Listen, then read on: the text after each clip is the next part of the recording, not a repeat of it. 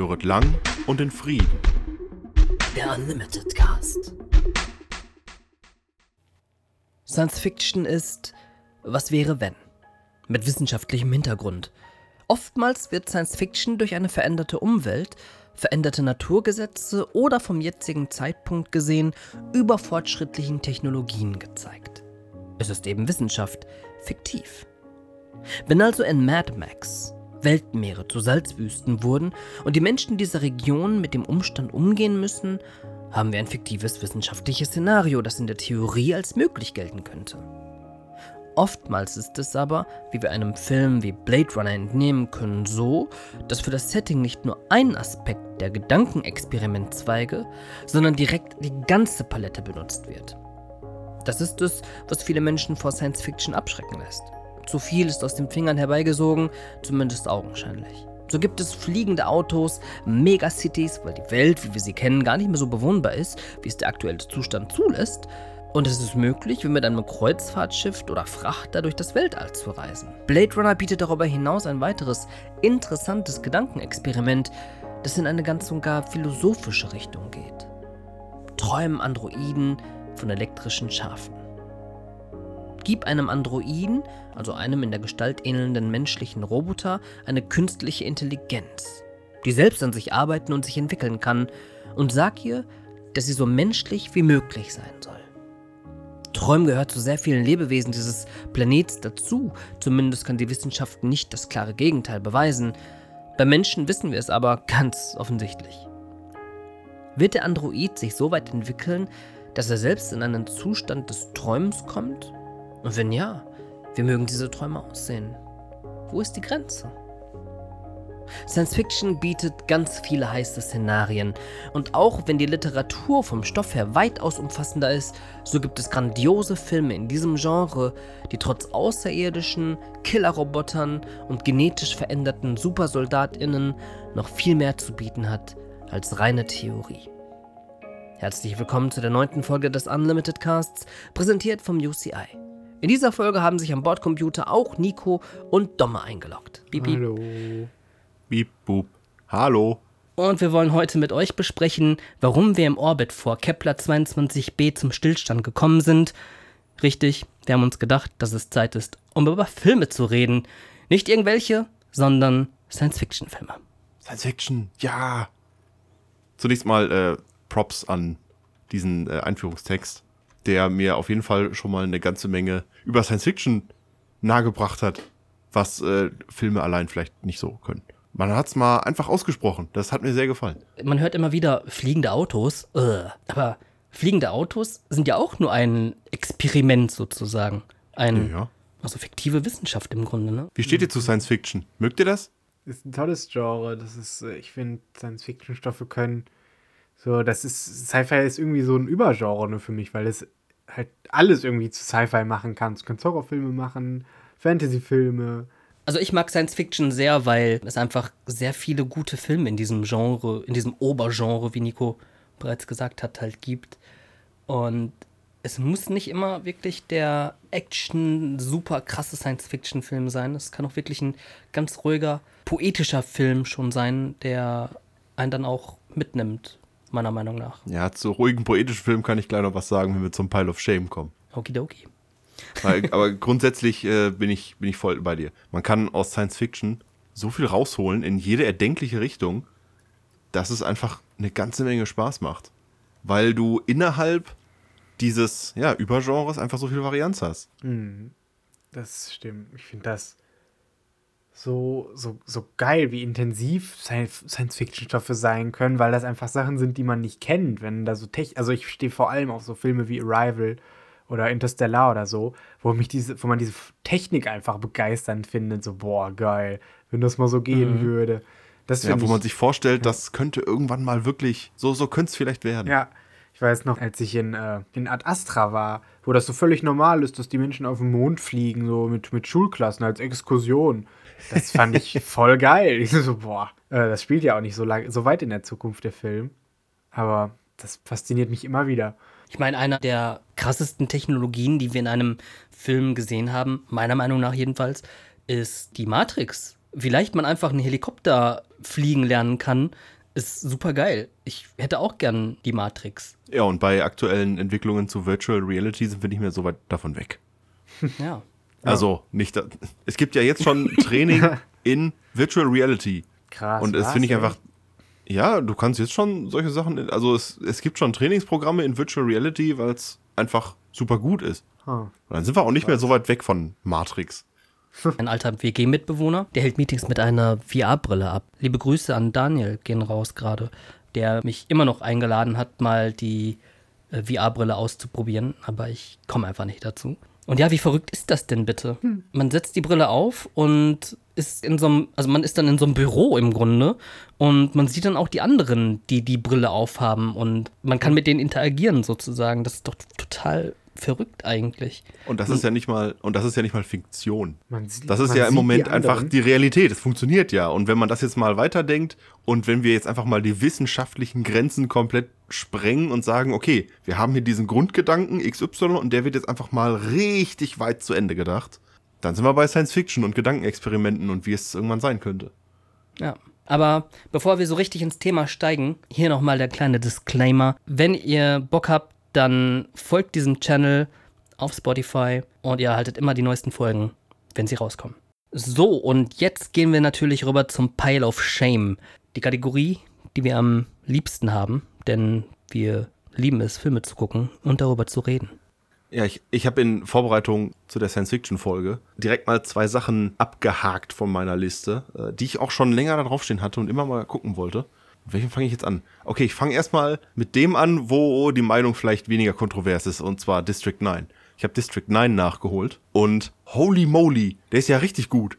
Der hat mir enorm gut gefallen, weil dieser Polizeidokumentationsstil gepaart mit so ein bisschen Paranormal Activity Kameraeinstellungen, die so in der ersten Hälfte dominant sind, entwickeln so eine Sogwirkung und vermitteln dir direkt das Gefühl von, ja, das, das ist halt so. Das haben wir uns nicht ausgedacht, das ist eine Doku. Wenn du Ja. mal nach Johannesburg guckst, dann ist das so. Also ich habe es dem Film instant abgekauft, dass das Ja. Dass das jetzt ein reales Setting ist und das fand ich super beeindruckend. Und in der zweiten Hälfte, dann geht ja dieser, dieser Dokumentationsstil, kippt ja dann so ab der Hälfte in den, äh, ich sag mal, in den Story-Part, wo es dann mehr um die Geschichte geht. Aber da war ich schon so drin, dass ich mir dachte so, ja, okay, dann jetzt erzähl mir mal eine Geschichte, die ich, die ich sehen will. Und ich fand den wirklich gut. Die Story ist eigentlich relativ simpel gehalten. Aliens landen auf der Erde, um, äh, um genau zu sein, in Johannesburg, in Südafrika und werden da, ich sag's jetzt einfach mal ganz plakativ, werden da in Slums gesteckt von Menschen. Da wird dann einfach ein dicker Zaun drum gezogen, okay, Aliens bleiben hier und dann entwickeln die da so eine, ich sag mal, Subgesellschaft innerhalb des Slums, weil sie einfach nicht mehr weg können. Das Raumschiff schwebt die ganze Zeit über diesem namensgebenden District 9 und dann hocken die da für mehrere Jahre und müssen sich irgendwie Katzenfutter von den Menschen erkaufen und äh, Kommunikation erstmal aufbauen und dann werden die da wie in so einen Slum gesteckt. Und der Film Sie findet sind halt ganz unten ne, in, der, Ja. in der Gesellschaft. ja, so. genau, genau. Man müsste so- sich ganz unten erstmal durchbeißen. Und ich fand das so beeindruckend, durch, auf wie vielen Ebenen dieser Film stattfindet. Ich bin gleich fertig mit meinem Monolog. Entschuldigung, das muss jetzt einmal raus, weil ich habe das die ganze Zeit so. Äh, äh, ich finde das so beeindruckend, auf wie vielen Ebenen dieser Film stattfindet, weil du einmal den Hauptcharakter, diesen Van der Merwe, ich weiß gerade nicht, wie der Schauspieler heißt, aber es ist, äh, im Film heißt er so irgendwie Van der Merwe oder so. Und der soll die Aliens eigentlich umsiedeln. Und aus dem einen District rausholen und irgendwie weiter weg aus der Stadt soll er die umsiedeln. Und dabei lässt er schon so viele unsympathische Sachen vom Stapel. So, ja, hier ist einer, der hat äh, Computerteile, der muss äh, kriminell sein. Also so ein richtiger, eigentlich ein richtiges Arschloch. Man mag den am Anfang gar nicht so richtig. Der ist so ein richtiger Amtsarsch. Kann man das so sagen? Ja. Ich glaube, das kann man so sagen. So. Und dann nimmt der Film aber halt so nach, äh, ich weiß gar nicht, die ziehen das sehr lange durch, aber das fand ich, hat nur zur Authentizität beigetragen. Und dann nimmt der Film Turn, wo er dann so, wo man sich dann so denkt, okay, du warst jetzt eine halbe Stunde, eine Dreiviertelstunde ein echtes Arschloch. Und jetzt wünsche ich dir, dass du aus dem, wo du da reingerätst, heile rauskommst. Und dann fängt man plötzlich an, mit dir mitzufiebern. Was Ja. ich so gar nicht erwartet hatte. Und alter Schwede, der hat mich echt beeindruckt, der Film. Dazu diese ganze Parallelen mit Flüchtlingsthematik und hast du nicht gesehen, weil im Grunde ist es nichts anderes. Die stranden da, die Aliens, und werden halt wie die Flüchtlinge in, in Slums gesteckt. Was halt erschreckend ist, wie, wie realistisch das dann in dem Moment ist, weil es ja einfach de facto so passiert. Nur halt Ja. mit Menschen. Ja. Und ach, der Film hat mich echt beeindruckt. Ich fand den spitze. Das CGI ist vielleicht ein Ticken gealtert, weil er jetzt auch schon 12, 13 Jahre alt ist. Aber das war mir so egal. Ich fand den echt gut. Ja, kann ich dir wirklich nur zustimmen. Ein richtig, richtig cooler Film und ähm, damals zu Zeiten, als der Film rauskam, ich war natürlich verliebt in den Film, weil einfach auch Peter Jackson vorne dran stand. Ja, das auch. Ich meine, der Film ist nicht gedreht von Peter Jackson, Nee. äh, aber Blomkamp. produziert halt. Genau. Neil Blomkamp, der äh, ganz viele solcher Dinger raushaut, auch reine CGI-Streifen, die findet man auf YouTube. Da kann man einfach gerne mal rüberschauen, einfach seinen Namen eingeben. Ich finde den auch mega Hammer. Ich finde, das ist super geil, dass der so eine Authentizität hat, ne? Also, wie der Domme schon sagte, äh, das kommt einfach rüber, als würde das halt so passieren. Ich war so gecatcht, schon an dem Punkt, als, an dem sich herausgestellt hat, ja, die Flüchtlinge werden hier ins Slums gesteckt, hatte der Film mich, weil ich, allein diese Prämisse hat mich halt so gehuckt, das hat für mich so den ganzen Film ausgemacht und dann hat die Kameraperspektive das ja nochmal unterstützt mit der Dokument, also mit diesem Dokumentarischen am Anfang, wodurch man sich ja wirklich gefühlt hat, als wäre man da jetzt drin und als wäre das echt so, als würde ich mir gerade eine ne Doku angucken, die irgendjemand gefilmt hat. In echt. Mhm. Ich empfehle auch, diesen Film definitiv im O-Ton zu schauen. Äh, ruhig mit deutschen oder englischen Untertiteln. Ähm, denn da kommt noch mehr Feeling bei rüber. Denn ähm, alleine durch den südafrikanisch-englischen Dialekt, es werden Interviews geführt und nichts wirkt dann originaler als die echte Stimme. Ja, mit diesen kurzen Interview-Snippets immer zwischendrin, die das Ganze nochmal so, ja, und dann, äh, dann haben wir das so und so gemacht, aber das konnten wir uns auch nicht richtig erklären. Und es wirkt einfach alles echt realistisch und das äh, hat mir eine ganze Menge Spaß gemacht. Der wird dann in der zweiten Hälfte auch ein bisschen, ich sag mal, splatterig, aber jetzt, meine Freundin fand's ein bisschen übertrieben gegen Ende, beziehungsweise das war nicht übertrieben vom Gore-Faktor her, sondern einfach, weil sie, weil sie das mit einer Frequenz am Ende machen, dass es ein bisschen äh, vielleicht zu viel war. Weil es gibt natürlich auch, äh, wenn es etwas Neues zu entdecken gibt, was macht der Mensch als erstes damit? Er versucht, eine Waffe draus zu machen.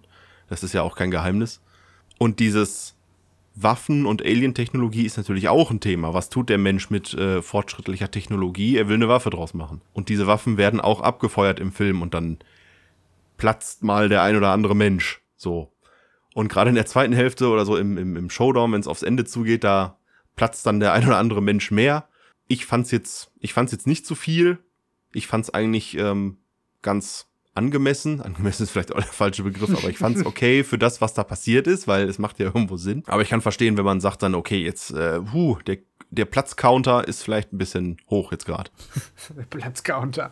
Der Wow. Platzcounter. ja. Aber als er sich in den nur so ein kleiner kleiner Minispoiler ist jetzt keiner äh, ist jetzt keine große Sache, aber es gibt einen, ich sage mal, es ist ein Mac. Es ist einfach ein Mac Anzug und wenn er sich da reinsetzt und sich dann plötzlich dieser Mac-Anzug in seinen Schädel bohrt, um irgendwie eine neuronale Verbindung herzustellen. Das ist ja bei weitem nicht das Schlimmste, was da passiert in dem Film. Aber wenn so ein Mensch platzt, dann, ja gut, ich weiß nicht, wie sich das anfühlt. Aber wenn sich da so Schrauben in deinen Kopf bohren, das tut bestimmt weh. Ha. Das denke ich mir immer bei Doc Ock in, in Spider-Man 2. Immer wenn diese Szene kommt, wo der die Dings einlegt, aber äh, echt, ne? Das habe ich als Kind so gehasst, diese Szene. Ich weiß gar nicht, was ich schlimmer fand. Die oder als dem wirklich, als dem die Spinne in die Hand gebissen hat. So, die beiden Szenen haben mich voll verstört. Ich verstehe dich nicht, echt nicht. Ich, kann, ich blick da nicht durch. Der Hang zur Gewalt und das, was du nicht so magst, das, das geht sehr weit Ja, auseinander. Ich weiß, eine ganz gewöhnliche, Sp also okay, nicht ganz gewöhnlich, ja, aber Ja, eine, eine ganz eine- gewöhnliche Spinne. Es ist halt wortwörtlich das, Ge das Gegenteil von einer ganz gewöhnlichen Spinne. Es wäre aber lustig, wenn Spider-Man von einer ganz gewöhnlichen Spinne gebissen worden wäre. Und das kommt dann in die Medien und dann hast du hunderte davon. Ja, das Geile wäre, wenn er von so einer Hausspinne gebissen worden wäre, dann, keine Ahnung, wenn du so sitzt auf deiner Couch, also so ganz normal, privat, und dann guckst du so schräg nach oben in die Ecke an deine Wand und dann sitzt da auf einmal Spider-Man und hängt da ab und macht nichts. Ist sowas fuck? dann Er eigentlich, macht nichts. ist sowas wie Spider-Man oder auch Iron Man, diese, dieser Superhelden-Kram, ist ja eigentlich auch so Science Fiction. Ja klar, Ja. Geht ja eigentlich auch genauso in die Richtung. Ach, toll. richtig. Ja. Weil, oh gut, bei Spider-Man hast du jetzt so Genetik und so. ja, aber ist ja auch Science Fiction. Ja, ja. Genau, ist auch Science Fiction, weil es stellt äh, eine Behauptung auf, die an Naturgesetz oder eben Umwelt oder eben ähm, Technologie gebunden ist, äh, beziehungsweise das in Frage stellt, beziehungsweise das halt ähm, ja, fortspinnt, das Szenario. Wenn wir zum Beispiel auf Iron Man gucken, dann haben wir einen, einen Kampfanzug, der einfach von alleine sozusagen schweben kann Ja, ja, stimmt. der aus den Schultern Raketen schießen kann. Natürlich ist das Science Fiction. So. Ja, klar. Ähm, es ist halt nur sehr nah Science Fiction. Also sie ist nicht weit entfernt. Sie, man könnte halt sagen, okay, das gibt es auch jetzt gerade in diesem Augenblick äh, irgendwo auf dieser Welt. Wenn wir dann aber dagegen einen Dune halten, dann wissen wir alles klar, okay, das nee, nee, mm, mm. entweder ist das ganz, ganz, ganz, ganz weit da draußen oder ist es einfach noch nicht so. Punkt. Das ist noch so eine Dimension, die das ganze Genre so schön weit auffächert, weil man, wie du schon sagtest, etwas machen kann, was sehr weit weg ist, was sich auch so anfühlt, oder etwas, was halt ganz nah dran ist am, am Menschen. Ja. Sowas wie, sowas wie Arrival ist dann fast schon beides. So Weil du hast- dieser Film. Arrival ist Ja. mega. Arrival ist der Hammer. In Arrival landen verschiedene Raumschiffe oder verschiedene muschelförmige Alien-Objekte in verschiedenen Ländern der Erde. Und die Menschen, wie sie natürlich immer sind, drehen komplett kollektiv am Kabel und wissen überhaupt nicht, was machen wir jetzt, was sollen wir damit machen und sprechen sich in irgendwelchen Zoom-Konferenzen ab, wie damit umgegangen werden soll. Und dann, das ist eigentlich auch schon die ganze Prämisse. Guckt Arrival, der ist richtig gut. Das ist richtig gut. Das ist einer der besten Filme der letzten. Boah. Und das ist ja Boah, was, wo man sich denkt, ja, das ist sowohl nah dran, weil die Menschen in Arrival benehmen sich ja eigentlich genauso, wie man es von Menschen erwarten würde. Erstmal komplett Abwehrhaltung und hä, was wollen die von uns? Und dann ist es aber auch so weit weg, weil es halt Aliens sind. Das ist ja schon ein bisschen weiter weg. Ja. Und irgendwie, du kannst mit Science Fiction so viele Brücken schlagen und so viele Sachen vermischen, dass es einfach Spaß macht. Ja. Es ist halt auch kein Film wie beispielsweise jetzt Independence Day, wo im Grunde auch Aliens auf diese Welt kommen und erstmal in der Luft rumschweben. Und es ist auch kein Film wie, keine Ahnung, Terminator oder so. Ich meine, okay, das ist beides ziemlich gleich eigentlich. Ähm, also es ist ein sehr ruhiger Film auch, vor allem, der, Sehr ruhig. ähm, der sich in wunderschönen eingefangenen Bildern ausspricht, mit einer ganz, ganz tollen und schönen Geschichte aber auch, die gleichzeitig auch richtig traurig ist. Ja, eigentlich schon. Ja, ich, ich, ich kann einfach diesen Film jedem Menschen auf dieser Welt diesen Film empfehlen. Auf Ja. alle Menschen. Das einfach stimmt. alle. Ich würde in den Ur. Ja, egal. Okay. Das finde ich bei District 9 auch so stark, weil dieses, weil dieses Mutterschiff über dem Distrikt so eine Präsenz hat, weil es ist, es ist immer da. Es ist in so vielen Kameraeinstellungen, ist es so, ich will jetzt nicht subtil sagen, weil es ist einfach immer noch ein stadiongroßes Schiff, das ist wenig subtil. Aber es ist in vielen Kameraeinstellungen einfach da und es hat irgendwie immer so eine Präsenz. Das hat mir auch sehr gefallen. Ja, das, das stimmt. Ich finde, das ist sehr wichtig, wenn man sowas macht in dem äh, in, in Sci-Fi-Film, dass man diese. Ich, ich, hab- ich finde, das Problem bei ganz vielen Sci-Fi-Filmen ist, dass man viel zu wenig die Aliens zeigt. So, und wenn man es macht, dann so übertrieben CGI-haft. Da ist ja das Alien aus Live was ganz anderes. Boah. Ja, das Alien das aus Live hat mir aber richtig gefallen, weil das ist erst so eine formlose Masse, die dann aber langsam aber sicher eine Form kriegt. Ich finde die, ich finde die große, in Anführungszeichen ausgewachsene, weil ich glaube nicht, dass es da ein, ein Ende gibt. Ich finde die größere, ausgewachsene Form dieses Aliens, die zwar eine Form hat, aber irgendwie halb flüssig aussieht, das hat mir sehr gefallen. Ja, ich muss auch sagen, live hat mich, hat mich mehr begeistert als Alien, ne? Mhm. Als Alien Covenant sowieso. Ja, nee, als, auch als Alien 1. Es war, ich weiß nicht, woran das liegt. Vermutlich, dass der Film mir einfach schon zu alt ist und dass ich da so krasse Erwartungen dran hatte, als ich den das erste Mal geguckt habe. Aber ich finde das Alien in Live tausendmal bedrohlicher. Ich weiß nicht, dieser Xenomorph sieht zwar immer noch sehr geil aus, aber das ist ja so, das war ja so ein Todes-Alien mit dem Bösen aus Terminator 2 vermischt. Und die Kills, die das Teil macht, sind halt so mal, sind da mal so widerlich, ne? Das kann man sich gar nicht. boah. Das, aber da denke ich mir so, boah, mit dem Ding will ich so, so null eingesperrt sein. So mit, da wäre ich lieber mit einem Xenomorph eingesperrt als mit dem Teil. Und das fand ich, der ganze Film, das, der hat das so gut gemacht. Ähm, John, du mochtest live nicht, ne? Nee, ich mochte live nicht. Ah. Obwohl Jake Gyllenhaal dabei war. Wer war da noch alles bei? Ich weiß das jetzt gerade gar nicht. Ryan Reynolds und Rebecca Ferguson. Ah ja, mh. Und der, oh, der coole, der, boah, Hariyuki Sanada, der ist, der ist in fast jedem ja. amerikanischen Film, in dem Asiate mitspielt, ist der dabei. Das ist voll, der ist immer dabei irgendwie. Und ich liebe den in Rush Hour 3. Ich liebe ihn in ähm, The Last Samurai. Aber das ist auch ein ganz anderes Thema. Jedenfalls live, ich habe den nicht mehr vor Augen. Ich habe ihn einfach verdrängt, weil ich aus dem Kino gegangen bin und mir dachte, boah, nee, was war das denn jetzt du, bitte? Mann, du bist aus dem Kino raus. Also nein, nein, ich bin nicht rausgegangen, sondern so. also okay. nein, nein, ich, äh, als der Film zu Ende war, bin ich dann rausgekommen und dachte mir, ey, what? Ein Würfel, Leute, what? Ein Würfel? Ähm, denn in Live ist ein Team im Weltraum unterwegs und gabelt durch irgendetwas ein Alien auf. Ja, ich weiß nicht. Äh, der Film, der hat mich einfach nicht mitgenommen. Der hat mich. Ich stand da und dachte, hm, nee, eine richtige Bedrohung sehe ich jetzt nicht. Ich sehe nur, dass ihr Angst habt vor einem Würfel. Und Schleim. Ja. Ja. ja. Da fand ich nämlich genau das Gegenteil. Da fand ich das Alien aus Alien 1 wesentlich schlimmer als das Alien aus Live ich bin ganz bei dir, wenn es heißt, dass, äh, dass der Xenomorph jetzt unabhängig davon, dass das Ding, äh, was weiß ich, wie viele Jahre alt ist und, und eine ikonische Monsterfigur in der Filmgeschichte ist, der Xenomorph ist schon verdammt cooles Monsterdesign. Mhm. Und rein, wenn ich jetzt mal versuche, möglichst objektiv, ach ja, doch, möglichst objektiv die beiden Designs gegenüberzustellen, dann finde ich den Xenomorph auch cooler.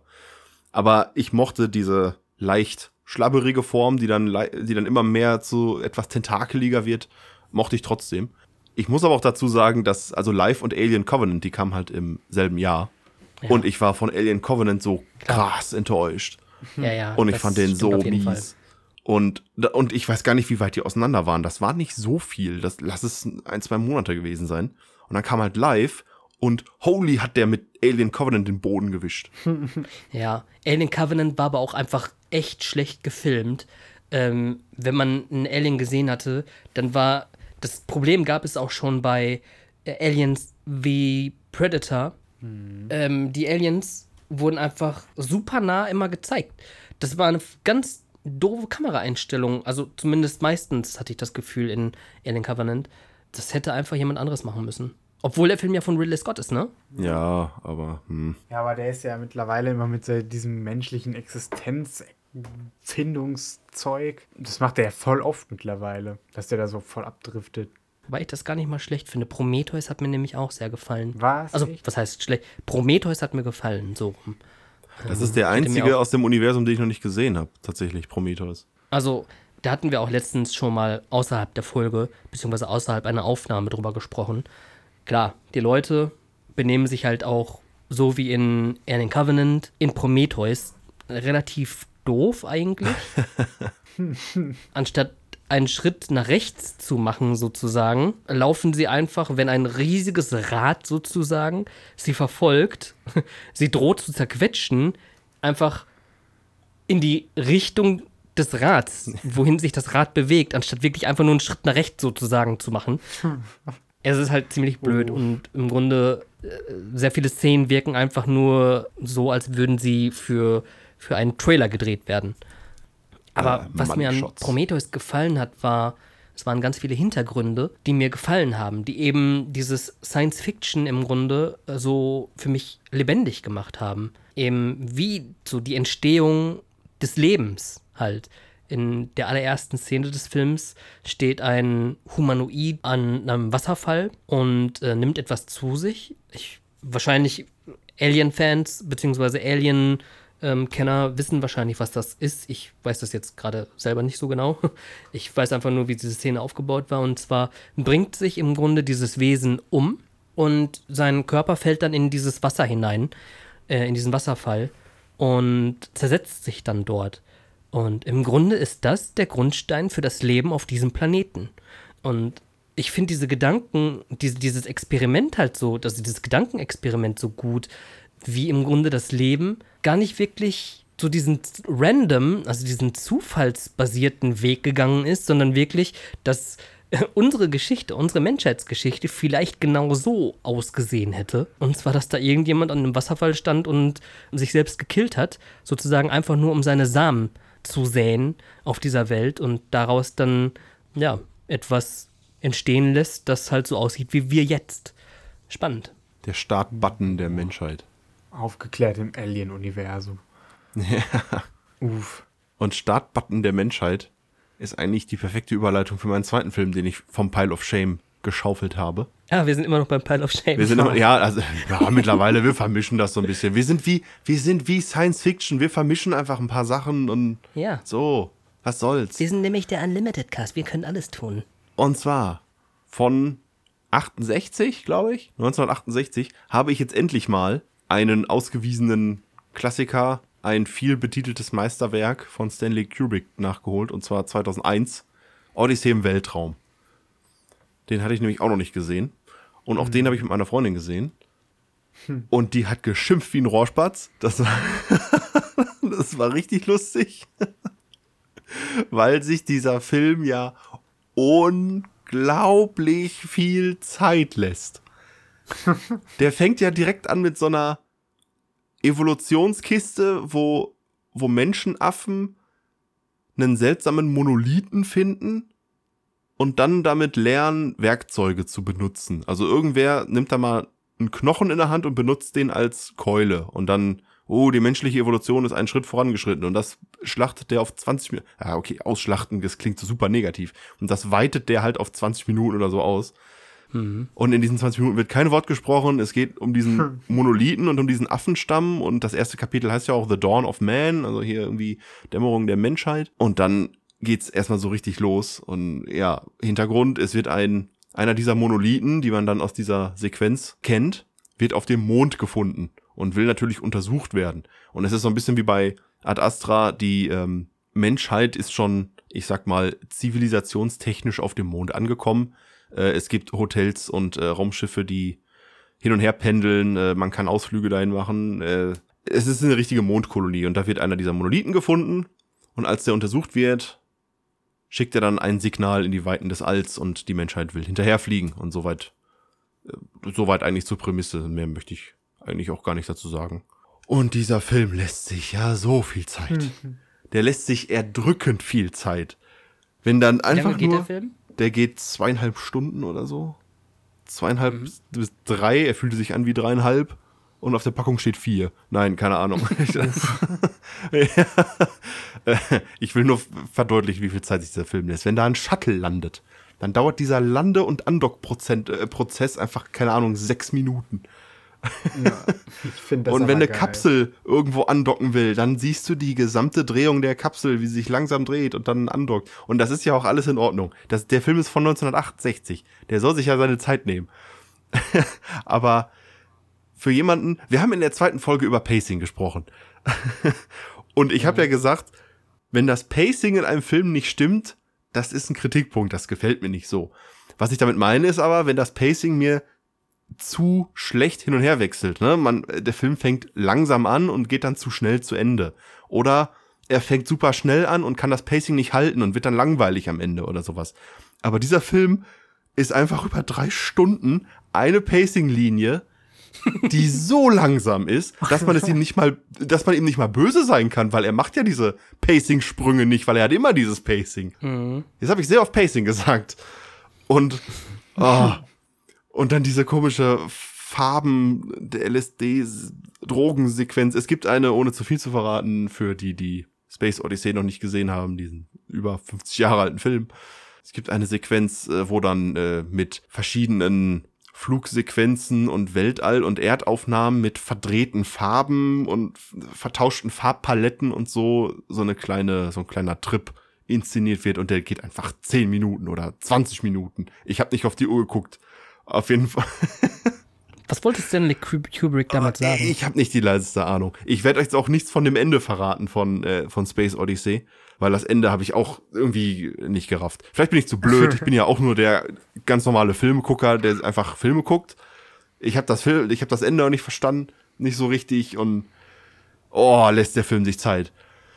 Also ich kann verstehen, wenn es heißt, ey, es ist 1968, meine Freundin ist weg und bräunt sich. Nein, es ist 1968 und dieser Film kommt in die Kinos und man sieht beeindruckende Weltraumaufnahmen und, und, und tolle Musik und beeindruckende Sachen, die man noch nie zuvor gesehen hat. Und dann will der Film sich natürlich die Zeit nehmen und das auch irgendwie gebührend ausspielen. Und guck mal, was für krasse Raumfahrt wir haben. Das war auch so eine Sache. Der wurde ja mehrfach irgendwie gelobt für seine realistische Raumfahrtdarstellung. Mhm. Aber wenn man den dann 50, 60 Jahre später guckt, ich kann verstehen, dass das halt damals ein Meilenstein war aber für heutige Verhältnisse ist der sehr langsam. Hm. Aber das mhm. muss so. ja. So, das war mein Monolog zu Space Odyssey. Ja, ich finde den sehr. Ich finde das geil. Ich mag langsame Filme. Das finde ich in. Äh, deswegen liebe ich auch so Western-Filme und so. Weil. Äh, ich weiß nicht, ich finde, das zieht einen immer so in den Bann. So lange Einstellungen. Das, das, das hat so ein, das löst so einen Sog in mir aus, dass ich, die, dass ich voll in dem Film drin bin.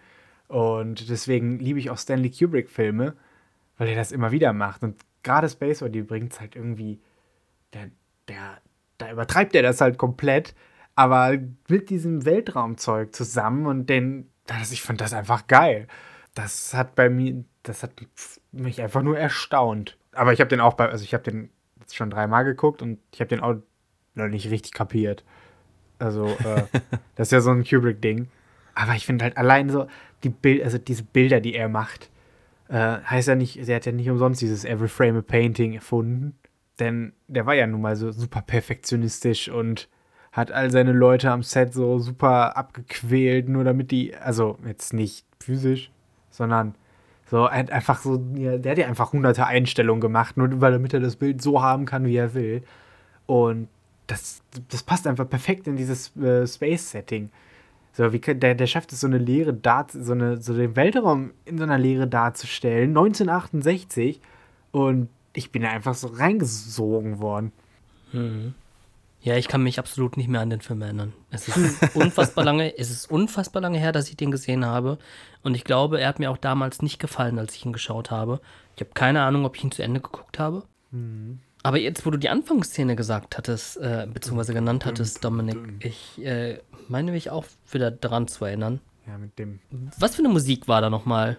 War das nicht ähm, hier? Ja, dieses weil, dum, dum, dum, dum, dum. Ja, dü, dü, nee, warte, was? Äh, oh Gott, jetzt. Ja, lass uns versuchen zu singen.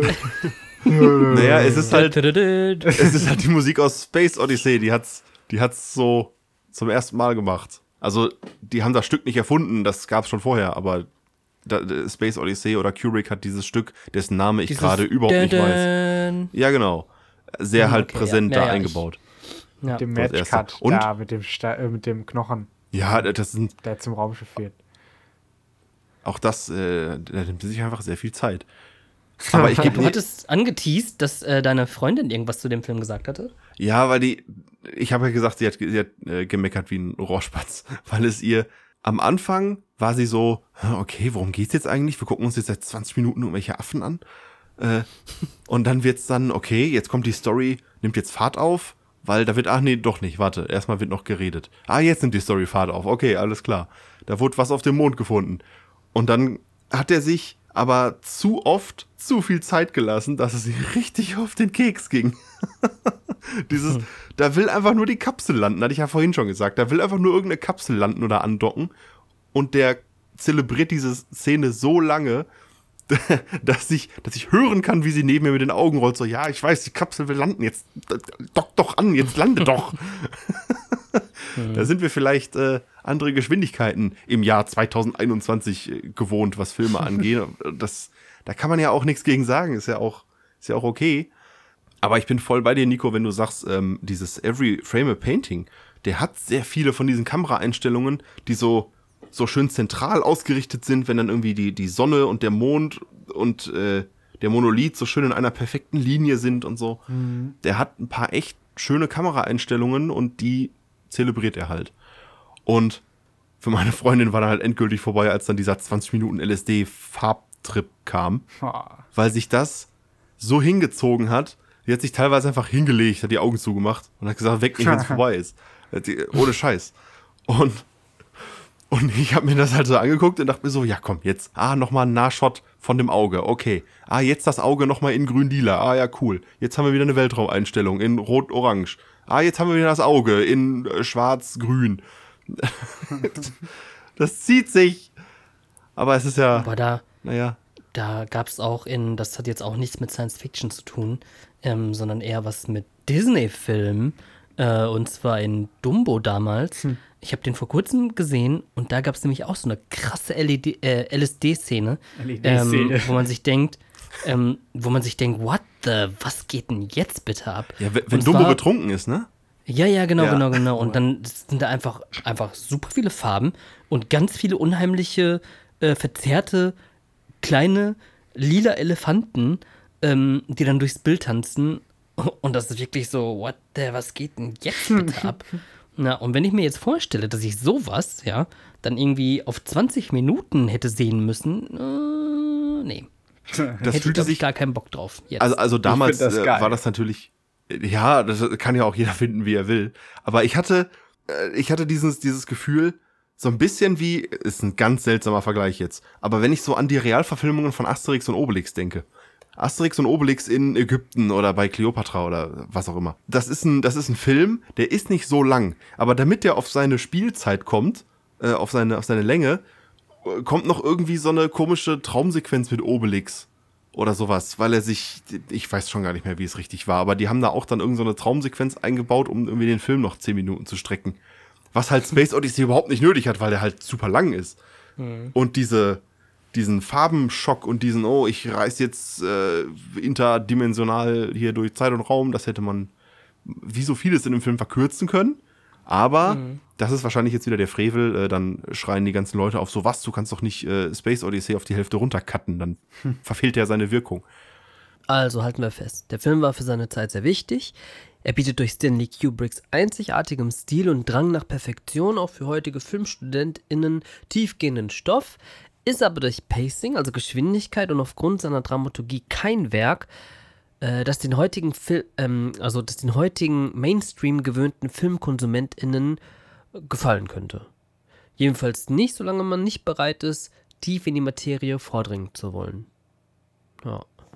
Was ich super fand, war, dass du ganz viel, ähm, ich meine, der Film ist von 68 und ich zumindest für mich hatte das Gefühl, dass ich ganz viele zitierwürdige Designs und Momente aber auch gesehen habe ganz viele von diesen Designs hat man einfach in späteren Science-Fiction-Werken so oder so ähnlich einfach dann zitiert gesehen. Beziehungsweise es haben sich vermutlich ganz viel davon äh, inspirieren lassen. Ähm, mhm. Und allein dafür ist das ja schon ein absolutes, ja. äh, ein absolutes, mhm. ein absoluter Meilenstein, ähm, ja. auf den immer wieder zurückgegriffen wird und der immer wieder zitiert wird. Nico, ich hatte dich gerade bei irgendwas abgewürgt. Du hattest Fear and Loathing gesagt. Ich denke mal, du Ach willst nach Las Vegas. Ja. Entschuldige. So, ich, ich stehe auf so so, so Fieberträume von Filmen. Da war jetzt zum Beispiel Fear and Loathing in Las Vegas. Äh, da ist, da, das ist ja auch eigentlich nur ein riesiger Drogentrip, der ganze Film. Und das fand ich aber so cool irgendwie. Und das ist halt auch, in, ich finde, das ist die geilste Szene an dem Film. Irgendwie, äh, also auch äh, jetzt, ich meine jetzt in Space Odyssey. Und das, ich weiß nicht, das, das macht das einfach nur noch mal besser, weißt du, diese ganz langen Momente, die ich sowieso schon fast kirre machen. Und dann kommt da noch sowas rein. Ähm, fand ich schon richtig geil. Ich mochte alles mit Hell, dem Computer, dem Hell 9000. ja. Das ist ja, so der Storyabschnitt, ne, der mir am besten auch, gefallen hat. Ja. Da würde ich jetzt am liebsten überleiten zu Her. Aber da ich Her schon mal, also Her, ähm, mit Joaquin Phoenix aus dem Jahre 2013. Ein wunderbarer Science-Fiction-Film, der einfach boah, den, den man einfach aufgrund seiner Poesie, aufgrund seiner Aussage, aufgrund von, von ganz vielen Dingen im Grunde empfehlen sollte, empfehlen muss.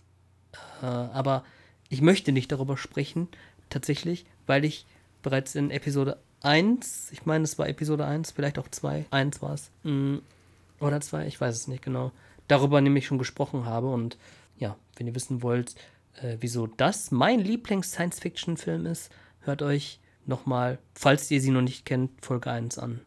An der Stelle nochmal der Hinweis, dass in Folge 1 die Mikrofonqualität von Nico etwas gelitten hat. Wir bitten dies zu entschuldigen. Folge 2 sieht dann schon wieder ganz ja. anders aus. Mhm.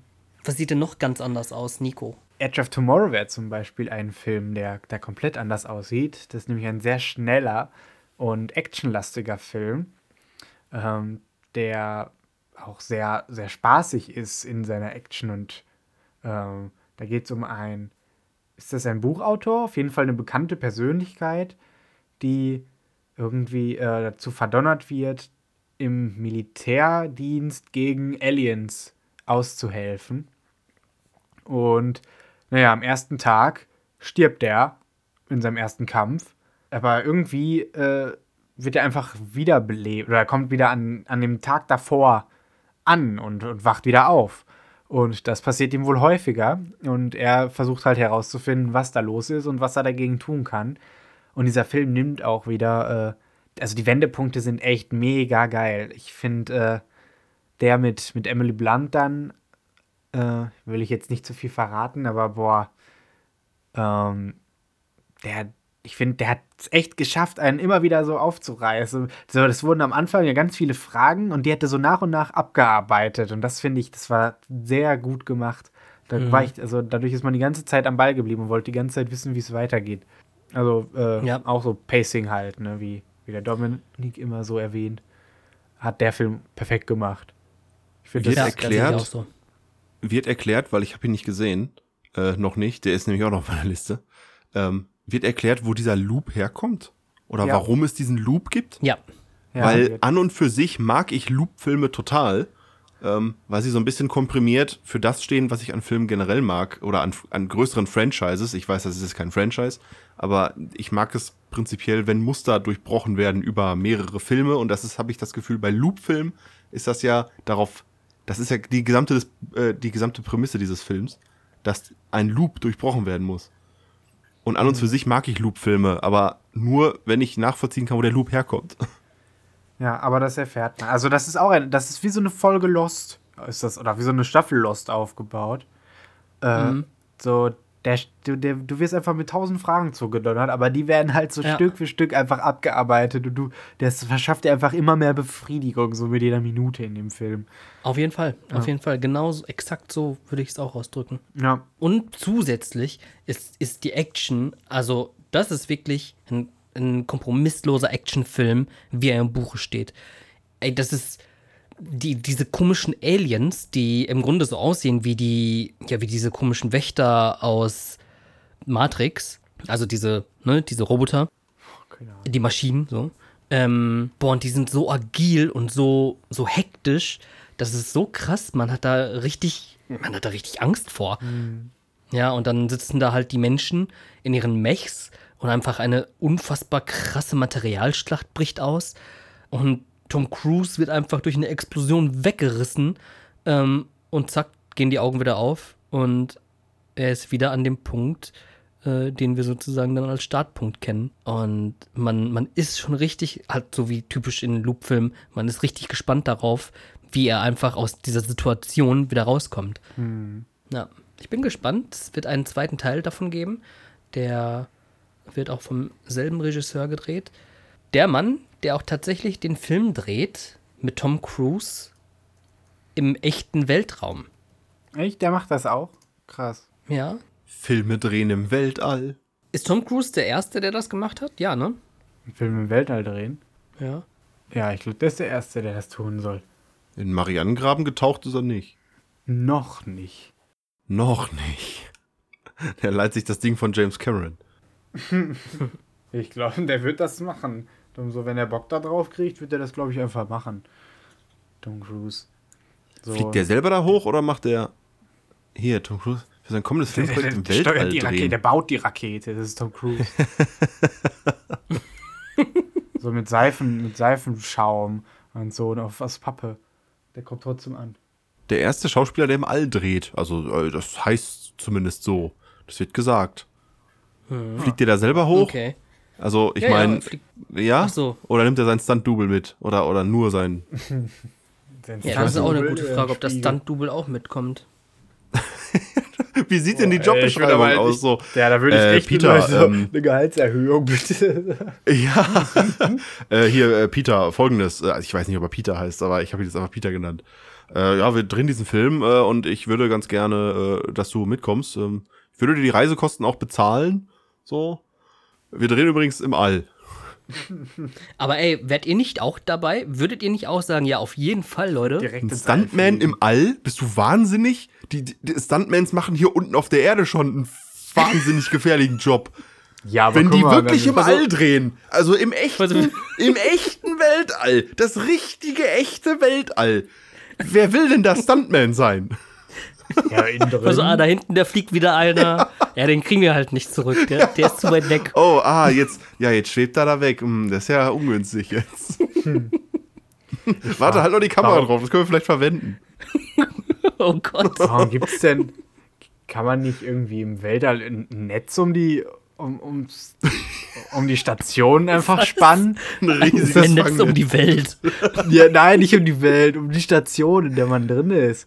So, du spannst ein Netz darum, wie so ein Fallnetz unterm Eiffelturm, weißt du? Und wenn Ja, du aber wo lo- dann- Ja, und wenn du da mal loslässt, dann, dann ist das halt so. Dann, aber dann wirst da du würde ich gefangen. mich auch, da würde ich mich du kommst ja da halt nicht da einem- raus. Du kommst ja da einfach nicht raus. Wenn du von so einem. Fischnetz aufgefangen wirst. Aber das wird doch auch mit Sicherheit richtig, richtig teuer werden. Das, Ja. das dann rauszuschneiden, so mit CGI. Boah, ne, ich glaube, da würden Nein, die sagen. die können das Netz ja grün machen.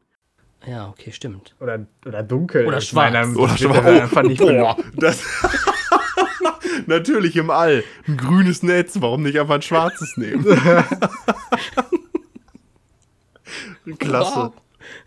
Wie geil wäre das Aber denn? was Aber so, die drehen den Film so und vergessen das Netz einfach und dann sieht man einfach so ein Netz. so, ah nein, ich, ich, ich fliege weg.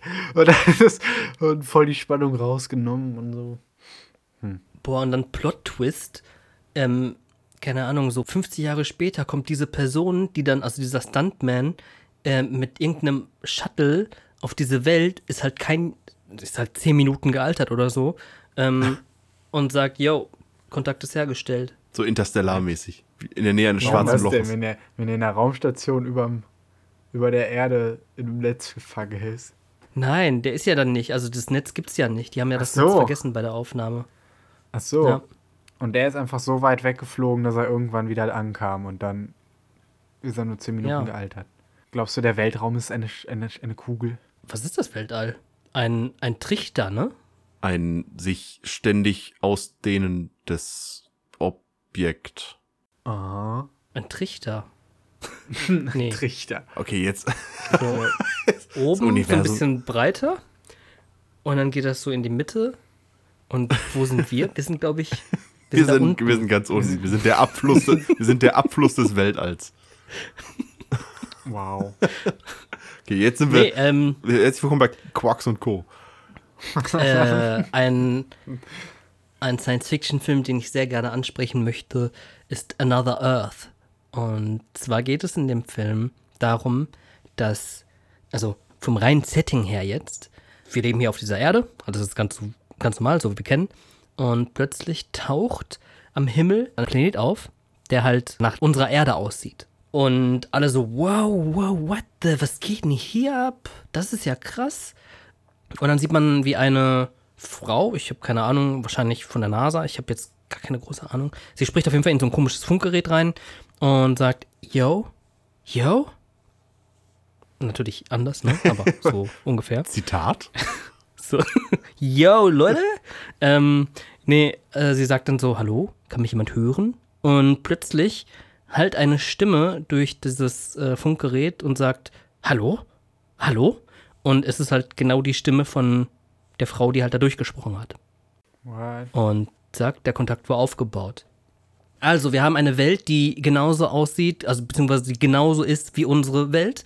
Also zwei Erden, die sich im Grunde gegenüberstehen, äh, die nebeneinander stehen sozusagen. So. Und das ist das reine Setting. Ähm, die Geschichte dieses Films dreht sich um eine junge Frau, die nach einer wilden Nacht einen Unfall baut.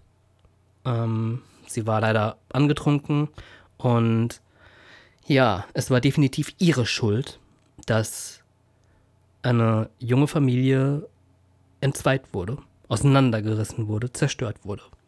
Ähm, überlebt hat in diesem Auto nur der Vater, der Sohn und die Frau, die kam leider ums Leben. Und dieses, diese, diese junge Frau, ähm, die da gefeiert hatte, sie hat irgendwie ihren, ihren Abschluss gefeiert oder irgendwie so war das. Und ja, sie ist natürlich von Schuldgefühlen geplagt gewesen, nachdem sie dann auch aus dem Gefängnis rausgekommen ist, war alles erstmal in, in Stücke zerbrochen. So. Und dieser Mann, der da das Opfer sozusagen ihrer Tat wurde, der ließ sie nicht in Ruhe in ihren Gedanken. Ähm, sie hat sich dann zu ihm begeben, um nach Vergebung sozusagen ähm, zu suchen und ähm, beziehungsweise um Vergebung halt zu finden. Und ja, darum geht dann der Film. Dann klopft sie an seine Tür und eine, eine Geschichte, die ganz sensibel ist, die ganz äh, viel auch mit, ja, mit schönen Bildern und mit traurigen Bildern arbeitet und mit ganz ergreifenden Momenten ähm, hantiert. Und ich kann einfach Another Earth jedem oder jeder empfehlen, der oder die auf ruhige Filme steht, die ähm, Tragödien zeigen und, Aber welche und Rolle die Frage, was wäre wenn, ähm, halt stellen. Aber welche Rolle spielt denn jetzt die namensgebende andere Erde? Habe ich mich auch gefragt. Ja, und zwar, also man weiß halt, dass im Grunde, dass es eine Parallelwelt ist, also nicht parallel, sondern eine, eine zweite Welt, eine Zwillingserde, so. Und man kann einen ein, ein Flug dorthin gewinnen. Uff. Und diese Frau, die, diese, diese junge Frau, die ähm, im Grunde ihr eigenes Leben in Trümmern sieht, dadurch, dass sie das Leben einer anderen Person in Trümmer gelegt hat, gewinnt dann so ein Ticket tatsächlich. Wow, cool. Ja. Aber als sie das gewinnt, wobei vielleicht sollte ich auch nicht zu sehr ins Detail gehen. Nee. Sequenz jedenfalls. Alles gut. Ja, das klingt echt nach einem coolen Film. Ja. Ja. Ich finde, ich finde, ich lese das hier gerade. Ich finde es sehr arrogant, dass sie einfach Erde 2 genannt wird, weil ich behaupte jetzt mal, dass die andere Erde auch das Recht für sich beansprucht, die Erde zu sein und dann die andere Erde, also die echte Erde, Erde 2 nennt. Das ist, das ist wie die krosse Ja, Krabbe es ist im 2. Aber es ist ja im Grunde auch das Spiegelbildprinzip, ne? Ja, ja, ja, schon klar. Aber ich weiß, weiß Deswegen, nicht, es diese ist beides, andere Erde, Es, es ist beides richtig eigentlich. es ist beides richtig und falsch. Ja.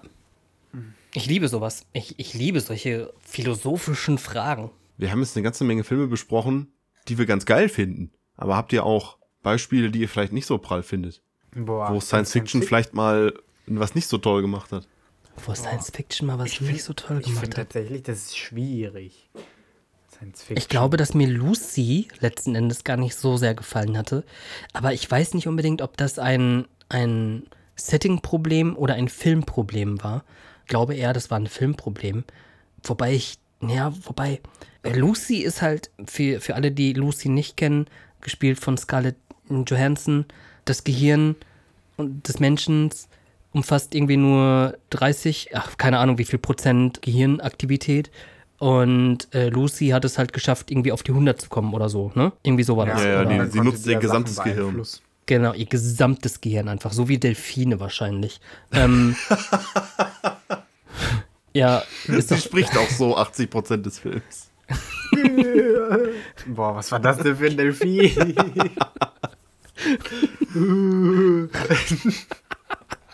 es klingt wie ein alter Mann, der einfach nur so. Das klingt wie ein alter Mann, der Delfin nachmachen will. Jedenfalls, ja, bricht dann auf einmal krass die Action aus und man denkt sich so, okay, das hätte in so eine geile Richtung gehen können, aber ihr macht da einfach, Luc Besson, äh, macht da einfach so ein Leon der Profi-Ding raus Ja, wahrscheinlich war es eine, war es eine filmische Sache und nicht das Setting an sich. Ja. Ja, wenn du sagst, Leon der Profi, klingt das eher positiv. Ja, aber also Ja, weil Luc Besson ist halt, ne? Ja, natürlich, aber, aber mit, dieser, mit diesem Charakter hätte man so viel mehr anfangen können, meiner Meinung nach. Ja, Ja. Lucy war da. Vielleicht wird ist das ein nicht auch gutes so, Beispiel. Ja, Wird das nicht auch so übernatürlich? Die wird doch dann so krass übernatürlich auch. ja, ja, klar. Sie, sie kann ja nun mal die, die Umwelt um sich herum beeinflussen. Wahrscheinlich Ja, ist das. Das ist halt, das entzieht sich meiner Logik. So, warum sollte man denn plötzlich mit 100% Hirnkapazität jetzt anfangen, telekinetisch abzugehen? So. Ähm, Ja. ja. vielleicht weil. ähm, vielleicht weil du. berechtigte Frage. So, das ergibt eigentlich alles so gar keinen Sinn. So. Warum sollte das denn eigentlich gehen? Das, das, das ist nämlich aber- gerne ein Problem mit dem Film. So, warum? Ja, aber wenn wir jetzt zum Beispiel mal auf chinesische Mythologie schauen, ja, da gibt es diese, ähm, diese, man, man kennt das aus beispielsweise. Natürlich gibt es da Sagen, die halt ähm, wesentlich festeren Bestandteil in dieser Mythologie haben. Ähm, aber wenn wir jetzt mal auf Tiger and Dragon gucken und äh, oder Hero, die, die ganzen Kämpfer, die durch die Luft fliegen können, sind ja auch nur so krass, also sie können nur durch die Luft fliegen, weil sie sich selber perfektioniert haben. Also weil sie ähm, den Grundgesetzen, de, äh, beziehungsweise den Naturgesetzen mit ihrem Körper, mit ihrem Geist, mit ihrer Energie trotzen können. Und ich, ich, okay, ich meine, das ist zwar jetzt nicht die Antwort auf deine Frage. Ja, aber, so, Aber, ja, ähm, das ist halt so. Bei, ja, bei, bei diesen Kampftypen so, die haben sich selbst perfektioniert und können deswegen mit ihrem Körper krasse Sachen anstellen. Aber wenn ich mit einfach mit, mit meinem Hirn Leute durch die Luft schleudern kann, das ist halt so, ich weiß nicht, das, das klingt halt irgendwie bescheuert. Ich, als ich den Trailer damals gesehen habe, da, und da war dieses Bild, wo die einfach mit ihren Gedanken Leute durch die Luft schleudert, so, boah, das ist irgendwie bescheuert. Ja, aber, Ja. aber Telekinese im Grunde? Also, ich meine, es gibt Menschen, die können. Ich, okay, vielleicht, vielleicht können sie es auch nicht, vielleicht ist es nur Fake, aber sie können fliegen. Nein. Moment, was? Ja, mit der richtigen Substanzen. Da, Wir sind Nee, schon keine wieder bei Ahnung. Fear Loathing. vielleicht ist das ja auch nur Fake, aber so. hm, Die können auch mal fliegen. Wo kommen denn die Seile her? Ähm, Naja, aber du, du kannst doch die Schwerkraft nicht outsmarten. Das funktioniert doch nicht. Ja, das Ich ist mein, ja, so, du kannst doch nicht so schlau sein, dass du Telekinese kannst. Das hat doch nichts miteinander zu tun. Seit Beginn der Zeitrechnung existiert Gravitation und Schwerkraft. Nein, nicht seit Beginn der Zeit, nicht, nicht nur seit Beginn du, der Zeitrechnung, seit Beginn der Zeit existiert So, voll- Schwerkraft und so, Gravitation. Wie soll die das denn machen können? So, hm, die denkt sich das oder wie? Ich schmeiß den hoch. Ja, es passiert wirklich. Ja, geil. Ja, dann. So, weißt du, die muss ja auch irgendwie, irgendwie muss sie das ja tun können. Und das geht ja nicht einfach ohne Lernen und so. ja, okay, aber wenn 100% des Gehirns aktiviert. Äh, äh, vielleicht sollte. Aber ist nicht sowieso bewiesen, dass man wirklich 100% seines Hirns nutzt mittlerweile? Also jeder Mensch, der über ein gesundes Gehirn verfügt, nutzt dieses auch zu 100%. Wow, das macht den Film ja noch mal lamer. Das Wie macht den Film ja richtig unnötig. Sie ist eigentlich nur ein normaler Mensch. Das führt die ganze Prämisse ad absurdum.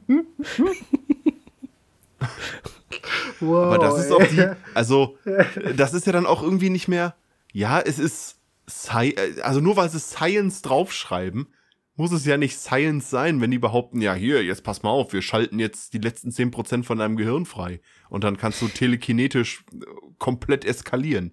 Ja, aber genau das, das meine ich zum Beispiel. Das ist halt, ähm, man hätte so viel mehr aus dieser Figur machen können. Denn, Mhm. um jetzt ein Gegenbeispiel zu nennen, ohne Limit, ja, wo ein Boah, Typ. Bradley Cooper, durch eine Droge sein, also die Aktivität seines Gehirns, ich weiß nicht um wie viel Prozent, ähm, steigern kann, kann er sich plötzlich an, an, die an, die, an die kleinste Schublade in seinem Gedächtnis erinnern und holt da Dinge raus, ähm, die er einfach nur beim, keine Ahnung, Vorbeigehen an, einer, an einem Schaufenster ähm, gesehen hatte, wo irgendwie eine Doku lief oder so. Ähm, und plötzlich hat er auf dieses Wissen zurückgreifen können, was in dieser Doku passiert ist.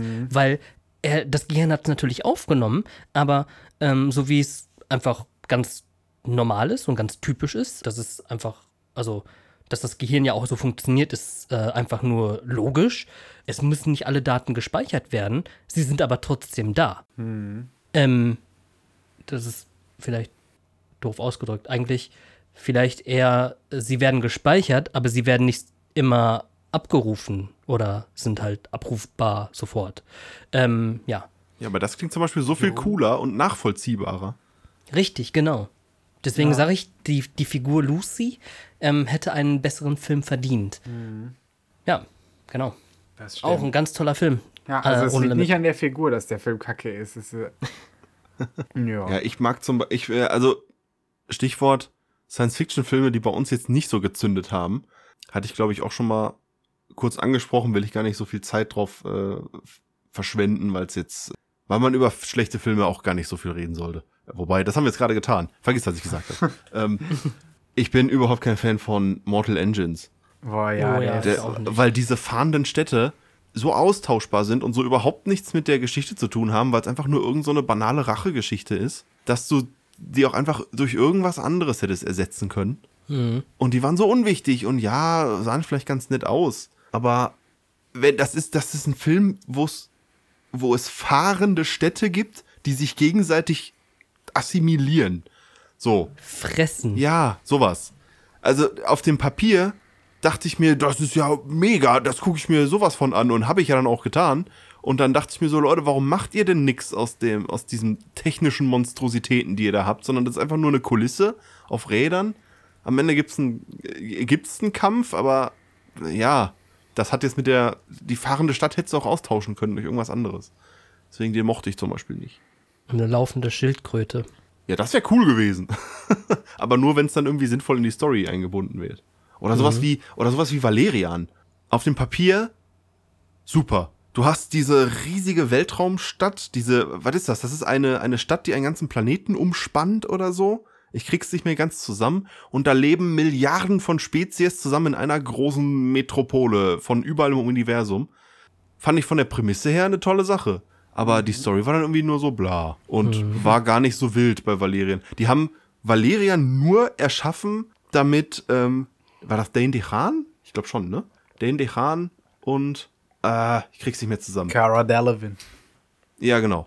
Ähm, damit die beiden irgendwie in möglichst schnell gecutteten Actionsequenzen durch verschiedenste Setpieces durchpreschen können. Nur dafür war Valerian gut. Und wir sind wieder bei Luc Besson. Ja, Also Sci-Fi kann der wohl nicht so. Ja, wobei das fünfte Element war schon ziemlich Boah, cool. den den habe ich mir früher im. Loop angeguckt. schrecklich. Ja, ich mag den nicht. Was haltet ihr denn von den Neuauflagen, beziehungsweise von dem Reboot, mit dem J.J. Abrams eine alte Science-Fiction-Reihe Oh, neu gestartet muss hat? natürlich hier rein. Star Muss Trek. hier rein. Wie seht ihr das Star Trek Reboot? Finde ich ganz Ich cool. liebe das Star Trek Reboot. Der dritte Teil des Reboots, der ist also Star Trek Beyond. Ja. Den mag ich schon gar nicht mehr so sehr. Aber die J.J. Abrams-Filme, die sind der Oberhammer. Die sind richtig geil. Das sind richtige Killer. Die sind, die unterhalten einfach auf, auf, ja, auf der besten Ebene, auf der ein Film unterhalten kann. Hä? Warum spreche ich so komisch? ja. es hätte keinen besseren geben können als Chris Pine für diese Rolle. Und genauso hätte es keinen besseren geben können für Spock, der in diesem Film dargestellt wird von Zachary Quinto. Zachary Quinto. Und Karl Urban. ja, boah, Karl Urban als ist Pille. auch Ganz, ganz, Ich finde ihn ganz liebe ist den. cool. Ey, der als Ja. Eomer ist auch schon so geil, ne? Ich, das, das, da muss Ja. man mal dran denken, dass das Eomer ist. Ja. Voll geil. Da können wir auch gleich nochmal auf Dread zu sprechen kommen. Aber Ja, genau. ähm, jetzt gerne hier mit Star Trek. Ich konnte mit den alten Star Trek-Filmen halt nie so wirklich was anfangen. Entweder war ich zu jung, als sie noch im Fernsehen kamen, und später dann, als Serien dann im Fernsehen liefen, zu uninteressiert. Ja, oder keine Ahnung. Jedenfalls bin ich ähm, mit ganz, ganz großen Augen und einem ganz schnellen Herzschlag aus diesem Film, also aus dem Reboot gekommen und habe mir gesagt, boah, da muss ich jetzt noch mal rein. Ich muss diesen Film noch mal sehen. Äh, und das habe ich dann auch getan, einige Male. Also ich hatte mit Star Trek auch nicht so viel zu tun, bis eben zu diesen Reboots. Es ist ja im Grunde kein richtiges Reboot oder Remake, sondern eine alternative Zeitlinie, die durch irgendwas, Mhm, genau. äh, die durch irgendwas aufgemacht wird. Ja. Ähm, ich krieg schon gar nicht mehr zusammen, warum, aber es ist schon alles so, ist schon alles so richtig. Das macht schon irgendwie Durch die alles. Romulaner und durch das schwarze Loch. Ja, das, genau, Ähm, irgendwie so. Und gerade Into Darkness fand ich mega. Ja, boah. Ähm, Benedict Cumberbatch. Benedict Cumberbatch, da Oh sind wir wieder. Äh, Bench this Number Crunch. Ähm, Gerade Benedict Cumberbatch macht einen super Job und meine Freundin, die kennt all die alten Star, äh, Star Trek Filme und als ich, boah, kann ich das, kann ich das so sagen? Als Benedict Cumberbatch dann offenbarte, wer er ist, war das für sie auch ein richtig geiler Moment im Kino, weil sie die alten Filme kennt. Ähm, Und sie war da, sie war dann voll dabei, so, oh, was, das ist hier so und so und das ist ja voll krass. Und ich habe richtig, ich habe gespürt, wie viel Bock ihr das gemacht hat in dem Moment. Ähm, und Into Darkness ist richtig gut. Äh, der erste, der einfach nur Star Trek heißt von J.J. Abrams, da kam dann natürlich so ein bisschen die Kritik hoch an diesem ganzen Lensflare-Gewitter, was mir beim ersten Mal gucken gar nicht so aufgefallen ist, beim zweiten Mal dann sehr, weil ich es wusste. Und das ist schon Aber haben sie dich extrem. wirklich gestört? ja, also alter Schwede, das sind wirklich Ja, aber- viele Lensflares. Ja, ja, aber ist ja egal. Warte mal, beim, beim ersten Mal gucken, hat es dich gestört? Nee, eigentlich nicht. Es ist mir aber auch nicht so aufgefallen. Das hat aber wahrscheinlich auch mit dem clean Look des Films zu tun. Weil der erste Star Trek noch ein bisschen cleaner ist und nicht ganz so dreckig, wie jetzt zum Beispiel ein, ein, also, was heißt dreckig? Into Darkness und Beyond geht ja eher in so eine, in eine, in eine leicht düstere Schiene und da wird's dann auch mal, ne, die machen sich mal die Hände schmutzig und so. Das hatte der erste Star Trek, glaube ich, so in der Form gar nicht. Sondern das war einfach sehr viel cleane Raumschiff-Action. Und deswegen sind mir die Lensflares da so gar nicht negativ aufgefallen. Aber als mir dann gesagt wurde, alter Schwede, der Lens-Count ist fünfstellig, dann habe ich den nochmal gesehen und dachte mir so, okay, alles klar. Ich muss ganz ehrlich gestehen, ähm, natürlich ging das rum und wurde als Kritikpunkt sozusagen aufgezählt. Aber da muss ich für mich selber, für mich persönlich muss ich sagen, mir ist es beim ersten Mal gar nicht großartig bewusst gewesen. Ich habe mir nur gedacht, boah, sieht der Film geil aus. Und aus diesem Grund höre ich da gar nicht drauf und sag mir, "Hm, nö, nö, nö, nö. Ihr könnt jetzt sagen, was ihr wollt. Ihr macht mir den Film, nö. mm, mm. So. Nein, madig macht mir das so ein Film dann auch nicht. Äh, Ich denke mir dann so, hui, der ballert aber die Lensflares, aber äh, das ist dann für mich kein Punktabzug, weil er eben beim ersten Mal im Kino das Kinoerlebnis einfach Bock gemacht hat in dem Moment. Mhm. Mhm. Ja, ich finde die auch geil. Äh, Chris Pine ist wie immer so sympathisch. Der Film sieht sehr cool aus. Das war so lustig, als die Hände auf einmal so groß waren, weil er da irgendwie allergisch auf irgendeine Sache reagiert hat. Und dann auch noch im selben, in derselben Szene dann die Zunge angeschwollen. Ich hab so heftig gelacht, ne? Richtig geil. Und hier, ähm, Simon Peck, großartig. Großartig. Simon Peck als, äh, als Scotty. ich liebe die Gespräche. Also die Dialoge sind einfach nur sehr lustig geschauspielert. Wenn Simon Peck da durch irgendeinen Hangar rennt, um irgendeine Tür aufzumachen und der Hangar ist halt einfach 800 Meter lang und er rennt und rennt und rennt und rennt und muss gleichzeitig mit dem Captain telefonieren. Das ist einfach witzig. Ja, voll. Ja, der hat so ein Talent dafür, finde ich. Der ist immer sympathisch. Der ist ja selber auch immer voll der Star Trek-Fan und so. Und das merkt man dem halt an, ne, dass der Bock auf solche Rollen hat. Ich war so gehypt, als gesagt wurde, dass Quentin Tarantino den nächsten Star Trek drehen soll. Und ich habe mir gedacht, boah, Leute, ernsthaft? Wie geil ist das denn? Das, das der, der Cast ist ja schon so übertrieben. Und wenn Quentin Tarantino, Quentin fucking Tarantino das macht, ähm, ja, Leute, dann kann das ja nur krass werden. Aber das ist ja nicht mehr so, ne? Also, Aber könnte ein Tarantino Star so Trek seinen gefreut. Stempel aufdrücken? Also, Ja. Äh, Ich, ich, ich sehe da, ich seh da so ein bisschen das Problem, dass entweder Star Trek das Tarantinoeske verwässert oder Tarantino mit seiner Art irgendwie Star Trek äh, ein bisschen aus seinem Kern rausreißt. Ich Hm. Nee, bin ich ganz bei euch. Ich würde ich würd liebend gerne ein Star Trek mit Tarantino, äh, von Tarantino sehen. Aber ich sehe auch irgendwo das Konfliktpotenzial, dass das eine das andere irgendwie äh, das, ah, Klotz am Also Bein die- klingt die- so hart. Aber die, die Mannschaft, die wird auf irgendeinem Planeten landen und da werden überall Gangster. Und dann kommt Django Und und, ballert die Dinger. einfach alle tot. ja. Was was du sagen, Nico? Ja, dass ich, äh, ich glaube, dass der, dass, dass der das schon hinkriegen, weil er ist ja selber Trekkie und ich kenne es auch in meinem Studium. Äh, ich war ja damals als, als Jugendlicher riesiger League of Legends Fan und ich habe immer davon geträumt, eine League of Legends Trilogie zu der, habe ich das schon mal erwähnt, dass ich das Nee. als Kind, als Jugendlicher immer geschrieben habe. Äh, also als ich angefangen habe mit Drehbuchschreiben und so, hatte ich halt nicht viele Hobbys außer Videospielen. Und äh, dann habe ich, an, hab ich angefangen, äh, über, über League of Legends zu schreiben.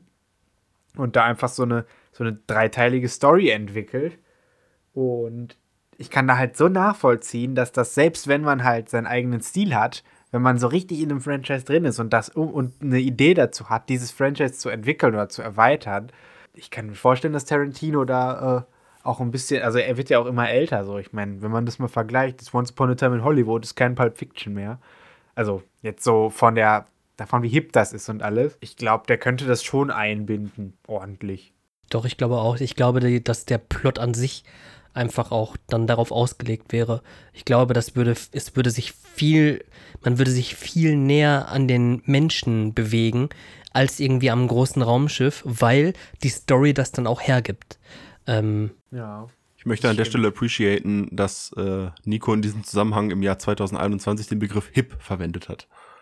Uff, ja, habe ich, ey, ich hab, als ich das gesagt habe, war ich wirklich so, ha, was hätte ich an, ich, ich habe da wirklich drüber nachgedacht, dass das aber nicht so hip klingt, hip zu sagen, uff. ganz knork, so, ähm, Knorke, oh, äh, 90s Podcast. Richtig, Knorke. Knorke. Oh Mann, es gibt, welchen Film? es gibt noch so viel im Science-Fiction-Genre, wo uns jetzt, ha, wenn ich auf die Uhr gucke, schlicht und ergreifend auch die Zeit fehlt, da schon wieder drüber zu sprechen. Über den Marsianer habe ich in der so allerersten schade. Folge schon gesprochen, äh, grandioses Ja, Ding. großartiger ähm, Wally, Wally ist Oh, absolut geil, bis zu dem Zeitpunkt, wo die Menschen auftauchen. wenn, wenn ich was zu sagen gehabt hätte bei Pixar, wäre bei Wally nicht ein menschliches Wort gesprochen worden. Sondern Mhm. die hätten nur diese Geschichte zwischen Wally und dieser Eva, Evie erzählt.